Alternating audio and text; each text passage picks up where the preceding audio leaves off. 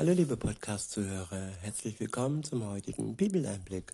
Schön, dass ihr wieder dabei seid, schön, dass du wieder dabei bist. Heute habe ich abermals ein Kapitel aus dem Römerbrief, diesmal das Kapitel 12. Ich benutze wieder die Übersetzung Das Buch von Roland Werner. Ab Vers 1 heißt es, Deshalb ermutige ich euch nun auch, Geschwister, aufgrund der Barmherzigkeit, die Gott uns geschenkt hat, euch ganz einschließlich eures Körpers Gott zur Verfügung zu stellen, wie ein Opfer, das lebendig, heilig und ihm wohlgefällig ist. Ja, hier ermutigt uns Paulus ähm, aufgrund der Barmherzigkeit, die Gott uns geschenkt hat, dass wir uns ihm ganz hingeben, einschließlich unseres Körpers, der dann auch der Tempel des Heiligen Geistes darstellt, wenn wir mit Gott unterwegs sind und den wir auch heiligen dürfen. Und ja, ganz Gott zur Verfügung zu stellen, wie ein Opfer, nicht um unsere Sünde äh, zu sühnen, nein, dieses Opfer brachte Jesus Christus am Kreuz für uns durch seinen Tod an Karfreitag. Solch ein Opfer ist nicht mehr nötig. Es ist nur nötig, dass wir dies im Glauben für uns persönlich annehmen und uns dann aus Dank heraus Gott ebenfalls als Opfer zur Verfügung stellen. Es ist ein lebendiges Opfer. Wir leben, wir leben für Gott und er heiligt uns und wir sind ihm so dann wohlgefällig. Weiter heißt es, das soll der Ausdruck eures Gottesdienstes sein, die angemessene Antwort auf Gottes Wort. Ja, Gottesdienst nicht nur sonntags in der Kirche, sondern Gottesdienst in Form unseres Lebens. Das ist eine angemessene Antwort auf das Wort Gottes. Weiter heißt es, lasst euch nicht in das vorgefertigte Muster des Zeitgeistes pressen. Ja, der Zeitgeist, was sagt er? Der Zeitgeist sagt ja, Untreue ist cool, Lügen ist cool, Stehlen ist cool, Abfackeln ist cool. ja, die ganzen Dinge, die heutzutage cool sind, die sind für Gott eben nicht cool. Und insofern sollen wir uns dem Zeitgeist nicht zur Verfügung stellen, sondern das, was Gott für unser Leben möchte, das ist gut. Und das soll unser Leben bestimmen.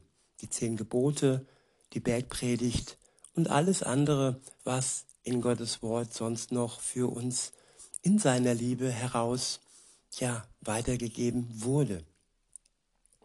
Weiter heißt es, gestaltet euch stattdessen um, indem ihr ein neues Denken beginnt. Ich wiederhole, gestaltet euch stattdessen um, indem ihr ein neues Denken beginnt. Ja, wie oft haben wir erkannt, dass wir falsch gedacht haben, dass wir daneben gelegen haben mit dem, was wir uns so gedacht haben über uns, die Menschen und vielleicht auch über Gott unser Gottesbild, das so falsch und so verdreht war oder vielleicht bei dem einen oder anderen noch ist. Zum Beispiel, dass man sagt, Gott ist der liebe Gott, der alles wegwischt und der äh, fünf Grade sein lässt oder so, wie sagt man. Und nun ja, Gott ist der liebende Gott. Das stimmt. Er liebt dich, liebe Zuhörerin, lieber Zuhörer.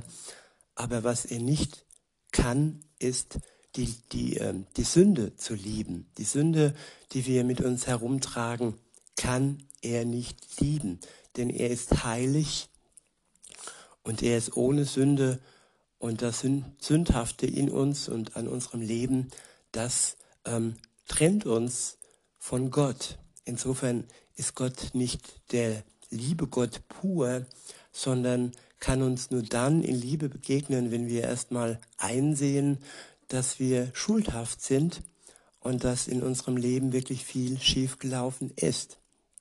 Und wenn wir dann anerkennen, dass Jesus für uns gestorben ist am Kreuz und dass er uns durch diese Tat, durch dieses Opfer, dieses reine Opfer von, von dem Mensch, von dem Sohn Gottes, der ohne Schuld war, und nur deshalb konnte er dieses Opfer bringen, weil er wirklich rein war, weil er heilig ist und eben der Sohn Gottes ist und keine Schuld auf sich genommen hat in der Zeit, wo er auf der Welt war, bis zu seinem Tod. Und dieses Opfer, das er für uns gebracht hat, dient dazu, dass wir uns von ihm erlösen lassen können, dass wir ähm, freigekauft werden, dass wir gelöst werden von der Schuld und von der Last, die uns von Gott trennt. Und dann, wenn wir dann ähm, dies alles vollzogen haben, beziehungsweise Jesus an uns, wir erlöst sind, dann können wir uns umgestalten lassen, indem wir unser Denken verändern. Und da ist das Wort Gottes eine Hilfe, eine sehr große Hilfe. Es überführt uns, wenn wir uns selbst betrogen haben. Es zeigt uns auf, wo unser Leben schief gelaufen ist und bringt uns auf einen guten Weg hin zu Gott, der bis in die Ewigkeit geht und der auch ja ins ewige Leben führt. Weiter heißt es dann, auf diese Weise könnt ihr beurteilen, was dem Willen Gottes entspricht, nämlich das wahrhaftig Gute, das, was seine Zustimmung findet und wirklich zum Ziel führt. Ja, wir haben Sicherheit, Sicherheit in dem, was wir tun. Wir können dann das wahrhaftig Gute zusammen mit der Kraft Gottes in uns durch seinen Geist tun. Und dies wird uns wirklich zum Ziel führen. Der nächste äh, Abschnitt ist beschrieben, überschrieben mit Begabungen und ihr Einsatz. Ab Vers 3 heißt es, aufgrund des unverdienten Geschenkes, das Gott mir gegeben hat, nämlich seines Auftrags an mich, sage ich jedem Einzelnen unter euch, dass er nicht höher von sich selbst denken soll, als richtig ist.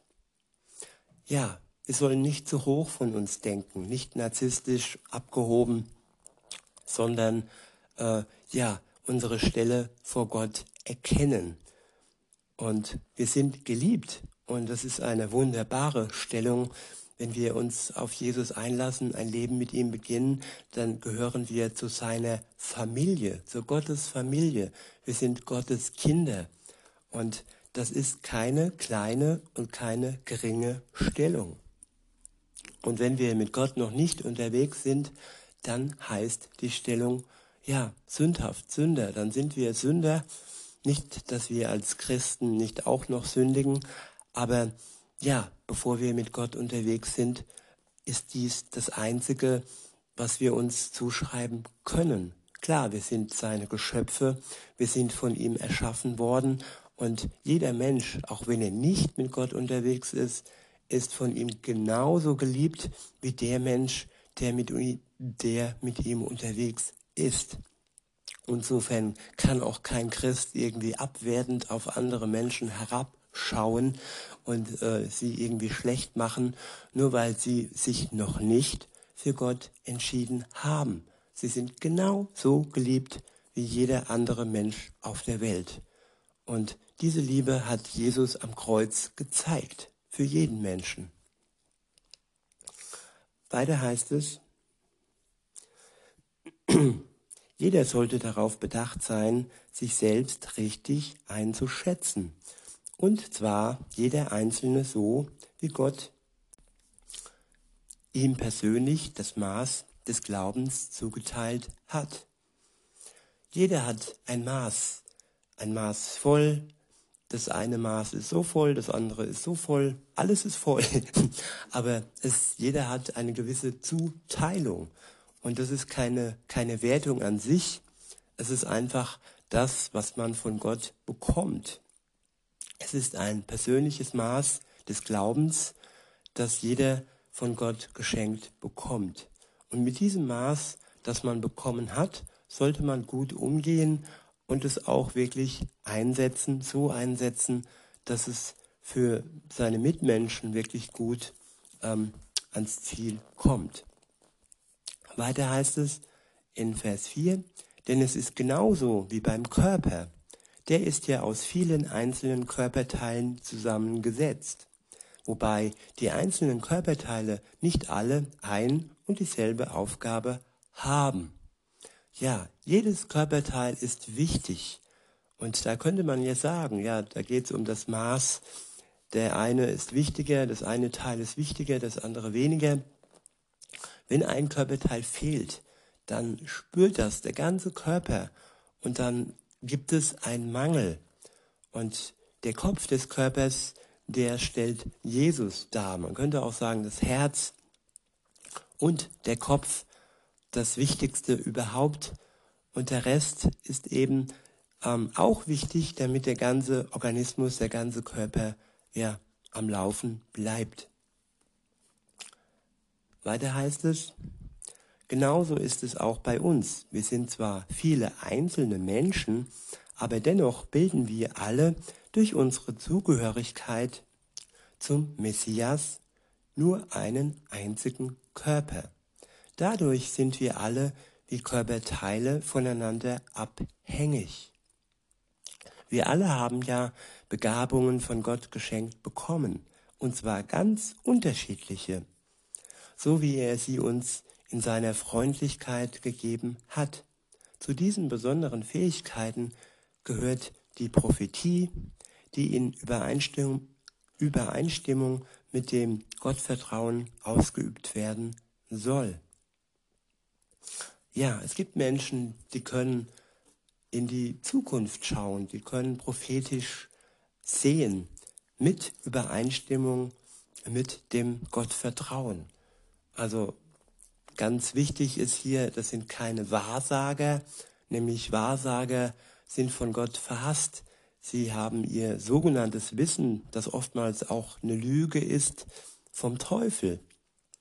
Und Geisterbeschwörer und so weiter, Tarotkarten und so weiter, das sind alles Dinge, die nicht mit Gott im Vertrauen stehen und auch nicht von Gott ähm, im Gottes Vertrauen ausgeübt werden können. Ja, das geht eben nur mit den Gaben, die wir uns vorher von Gott schenken lassen, die er uns geschenkt hat. Und dazu gehört auch die Prophetie, welche nicht jeder hat. Also ich habe sie nicht. Aber das heißt nicht, dass Gott mich nicht beschenkt hat. Und ich bin dankbar für alles, was er mir geschenkt hat. Und ja, zum Teil könnt ihr das ja auch hören.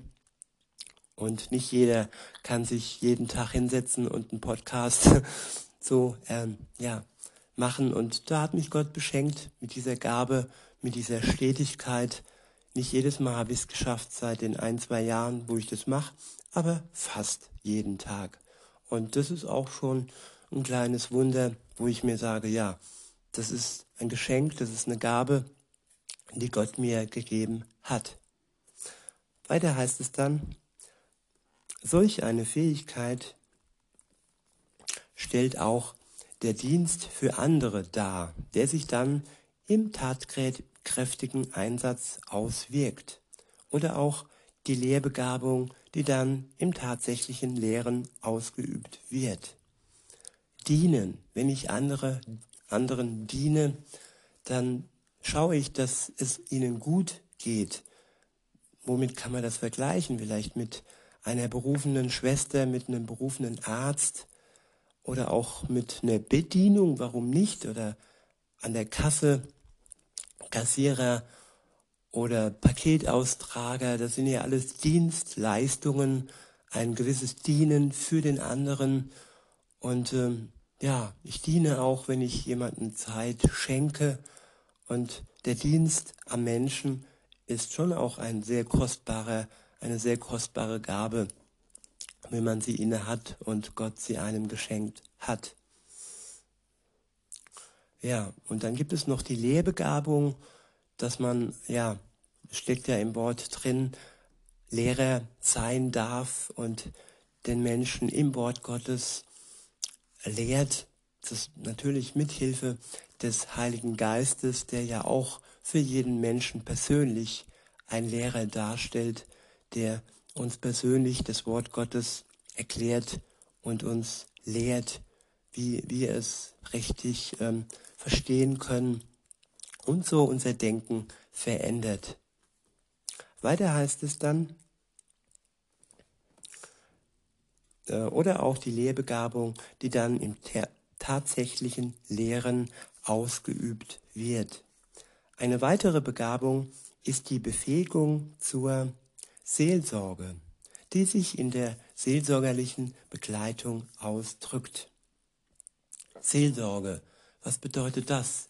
Ja, wenn ich mich um die Seele des anderen sorge, wenn ich ein besonderes, besonders großes Mitgefühl habe, mit dem anderen fühle und mich wirklich einfühlen kann in die Nöte, aber auch in die Freuden des anderen und ihm Ratschläge geben kann, wiederum durch die Hilfe, mit der Hilfe des Heiligen Geistes, der uns in jeder Begabung, die Gott uns schenkt, beisteht und hilft. Wer sorgt sich für deine Seele, liebe Zuhörerin, lieber Zuhörer? Ja, das wünsche ich uns allen, dass es Menschen um uns herum gibt, die sich für unsere Seele, die sich um unsere Seele Sorgen machen und uns wirklich liebevoll und zugewandt begegnen. Das ist mein Gebet für mich und für euch.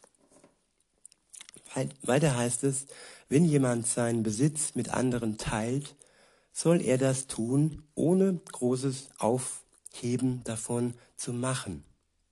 Ja, auch das ist eine Gabe, wenn man beschenkt wird von Gott, wenn man Besitz hat und ja, wenn man diesen Besitz dann mit anderen teilen kann, ohne daraus dann ein großes Aufsehen zu machen, vielleicht sogar ähm, anonym, indem ich, äh, wenn es um Geld geht, äh, einen Umschlag fertig mache, den dann im Briefkasten einwerf bei der Person, die das nötig hat in dem Moment, oder einfach äh, ja Dinge loslasse, wenn ich sie doppelt habe. Oder wenn ich sehe, Mensch, ich brauche das ja gar nicht, das liegt bei mir im, in der Schublade rum und ja, ich schenke mal wieder was und Schenken macht Freude, nicht nur bei dem, der dieses Geschenk bekommt, sondern auch bei dem Schenkenden. Weiter heißt es, wer eine äh, Leitungsaufgabe hat, soll sich ihr von ganzem, ganzem Herzen widmen ja, Leitung ist schon auch wichtig, dass man äh, ja, andere an die Hand nimmt und ihnen zeigt, wo es lang geht, in einer liebevollen Art und Weise und nicht mit der Peitsche, so wie das viele Leiter äh, verbal, nicht jetzt unbedingt mit der richtigen Peitsche, nicht falsch verstehen, aber man kann auch, ähm, oder ich habe auch schon viele Leitungen, Chefs erlebt, die ihre Leitung mit Macht, unterdrückerischer Macht ausgeübt haben, die nicht wirklich ähm, geholfen hat und mehr Schaden zugefügt hat, als dass sie wirklich eine Leitung im Sinne Gottes äh, war. Und Gott möchte, dass wir, wenn wir diese Gabe haben, die Menschen wirklich liebevoll leiten und auch wiederum mit Hilfe des Geistes, des Gottesgeistes, der uns auch mit Liebe versorgt, der in unser Herz Liebe ausgießt. So steht das auch an einer anderen Stelle, dass die Liebe ausgegossen wird in uns. Und das ist eine gute Voraussetzung für jeden Leiter.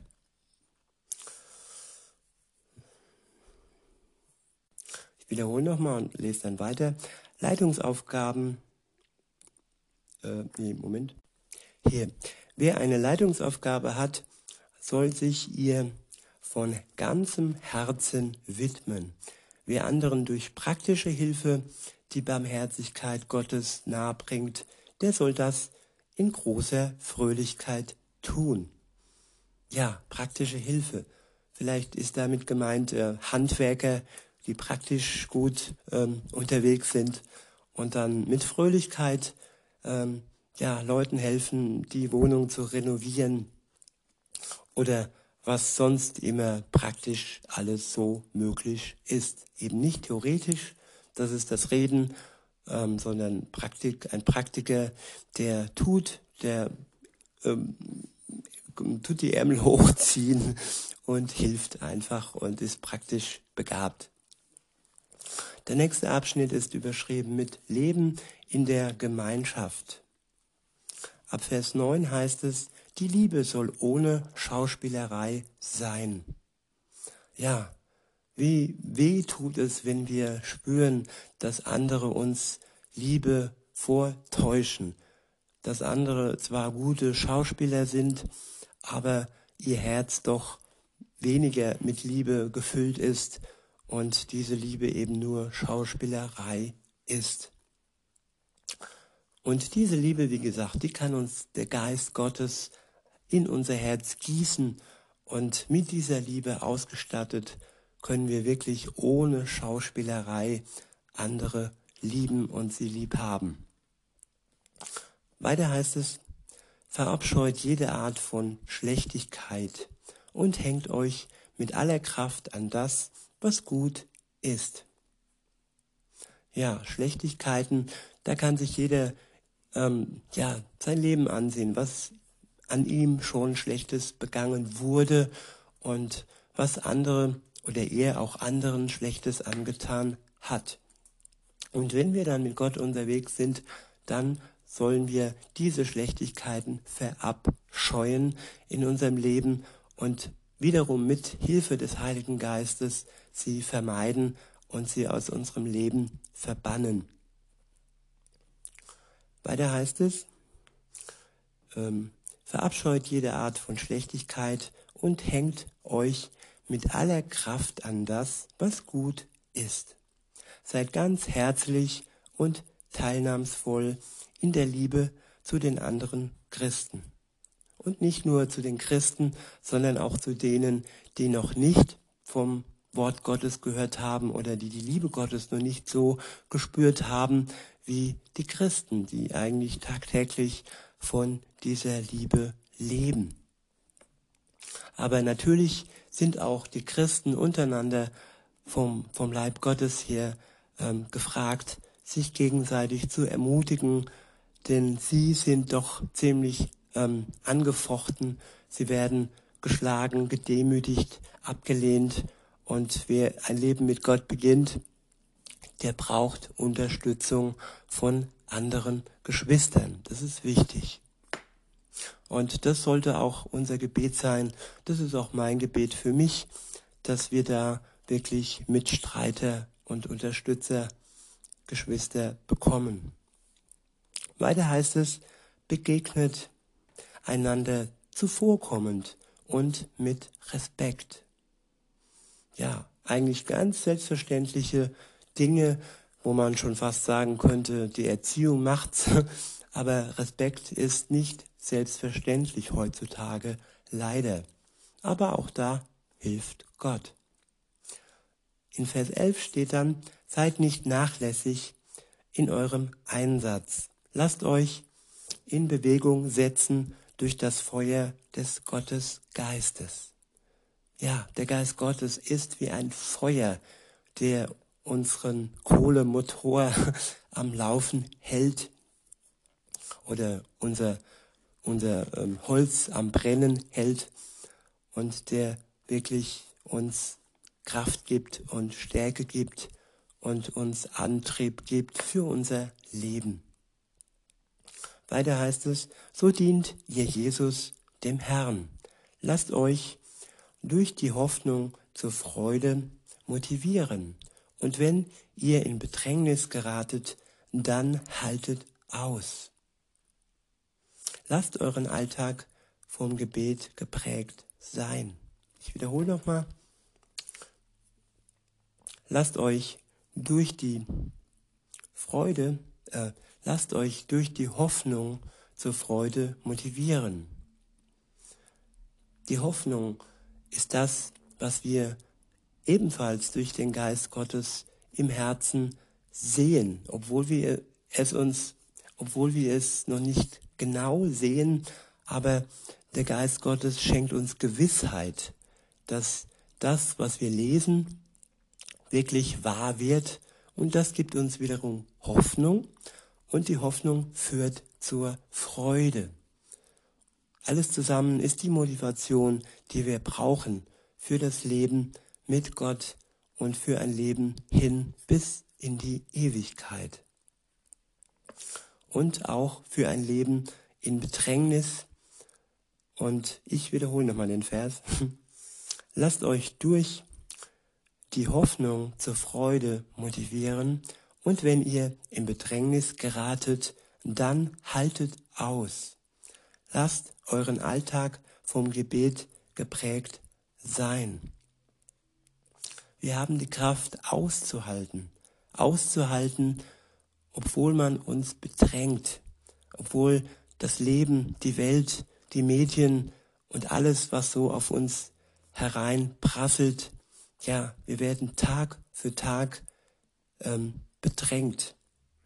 Und durch das Gebet und durch die Hoffnung und durch die Freude, die dann entsteht, durch die Hoffnung, können wir aushalten und wir können standhaft bleiben. Und ja, gerade auch im Gebet bekommen wir immer wieder neue Kraft und das Gespräch und der Dialog mit Gott ist ein wichtiger Bestandteil eines Lebens zusammen mit Gott. Ab Vers 13 heißt es, nehmt Anteil an den Notlagen anderer Menschen, die auch zu Gott gehören. Und bemüht euch immer wieder darum, wirklich gastfreundlich zu sein. Ja, gastfreundlich nicht nur zu anderen Christen, sondern gastfreundlich auch zu denen, die noch nicht mit Gott unterwegs sind. Ab Vers 14 heißt es, segnet die, die euch verfolgen. Ja, segnet und verflucht sie nicht. Im Segen liegt Kraft.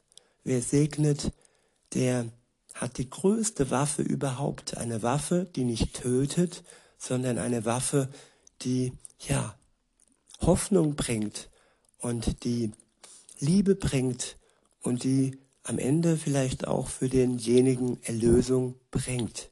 Wenn ihr Tag für Tag für die betet, die euch mit Worten oder auch mit Taten verfolgen.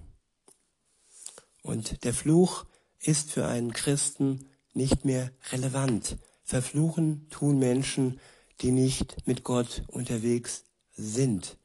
Christen beten und hoffen für die, die sie verfolgen. Ab Vers 15 heißt es, freut euch zusammen mit denen, die Freude erleben und weint mit denen, die trauern. Ich wiederhole, freut euch zusammen mit denen, die Freude erleben und weint mit denen, die trauern.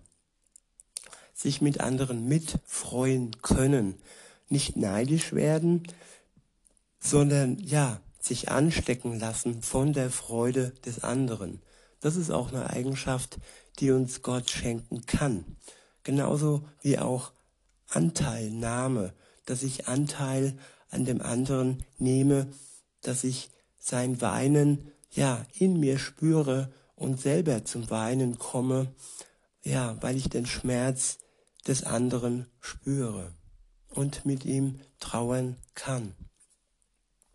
Ab Vers 16 heißt es, richtet euer Denken miteinander auf dasselbe Ziel aus. Versucht dabei nicht ganz großartige Dinge zu erreichen, sondern seid bereit, auch ganz einfache, niedrige Aufgaben zu übernehmen. Verlasst euch nicht auf eure eigene angebliche Klugheit. Zahlt niemanden Böses mit ebensolcher Bosheit zurück. Überlegt schon im Vorhinein, was in den Augen aller Menschen als gut und schön angesehen wird. Vor allem, ja, in den Augen Gottes. Also nicht in den Augen der Welt, die Magersucht als schön sieht. Nein, in den Augen Gottes der Hingabe und Liebe als das einzig Wahre ansieht. Ab Vers 18 steht, wenn es möglich ist und soweit ihr es selbst beeinflussen könnt, lebt im Frieden mit allen Menschen. Ich wiederhole, wenn es möglich ist und soweit ihr es selbst beeinflussen könnt, lebt in Frieden mit allen Menschen. Ja, und ich finde auch den letzten Teil des Verses sehr wichtig, soweit wir das selbst beeinflussen können. Wir können nicht immer den Zwangsfrieden äh, verordnen und wenn jemand nicht friedlich, uns nicht friedlich gesinnt ist, dann können wir manchmal im Gänsefüßchen nur für ihn beten. Das heißt nicht nur, das ist sehr, sehr viel. Und, aber das sollten wir dennoch tun. Wenn eben nur von unserer Seite her der Frieden angeboten wird und wenn von der anderen Seite, von der anderen Seite Feindschaft und Ablehnung vorhanden ist. Gebet geht immer. Ab Vers 19 steht, übt nicht selbst Rache für euch aus, meine lieben Freunde, sondern tretet aus dem Weg, sodass Gottes Strafgericht sich selbst, sich selbst der Sache annehmen kann. Denn so heißt es in Gottes Buch, mir allein ist die Vergeltung vorbehalten. Ich werde den Menschen, ich werde den Menschen genau das geben, was sie verdient haben. So spricht Gott, der Herr. Tut stattdessen das. Wenn dein Gegner vom Hunger geplagt wird, dann gib ihm zu essen. Wenn der Durst ihn quält, dann gib ihm zu trinken. Wenn du das tust, dann wirst du ihm zur Einsicht helfen, du wirst ihm, du wirst im Bild gesprochen, glühende Kohlen auf seinen Kopf sammeln. Ja, die Rache ist dem Herrn. Wenn wir verletzt werden, dann sind wir aufgefordert, für diese zu beten, die uns verletzen. Und ja, aus dem Weg zu treten und Gott das zu überlassen, was alleine ihm gebührt, nämlich zu richten. Am Ende der Zeit, wenn Jesus wiederkommt, um zu richten die Lebenden und die Toten. Und bis dahin ist die Zeit der Gnade, wo all die, die uns Böses antun, wo wir auf die Rache verzichten und für sie beten, noch die Möglichkeit haben, zu Gott umzukehren und ähm, ihre Schuld vor sein Kreuz zu legen und sich von ihm erlösen zu lassen. Dieses Recht hat jeder, auch die, die uns verletzt haben und auch die, die Mörder, die, die, die Vergewaltiger und äh, die schweren Verbrecher, all die haben das gleiche Recht wie wir. Für alle die gilt die Gnade Gottes gleich wie für uns. Das müssen wir uns auch vergegenwärtigen und ähm, die Schuld, die sie begangen haben, dürfen wir nicht groß zeichnen. Sie ist in Gottes Augen genauso groß wie unsere Schuld. Insofern sind wir Menschen und wir sind Sünder und angewiesen auf die Gnade Gottes. In diesem Sinne möchte ich es heute mal bei diesen Worten belassen und ich wünsche euch noch einen schönen Tag und sage bis denne.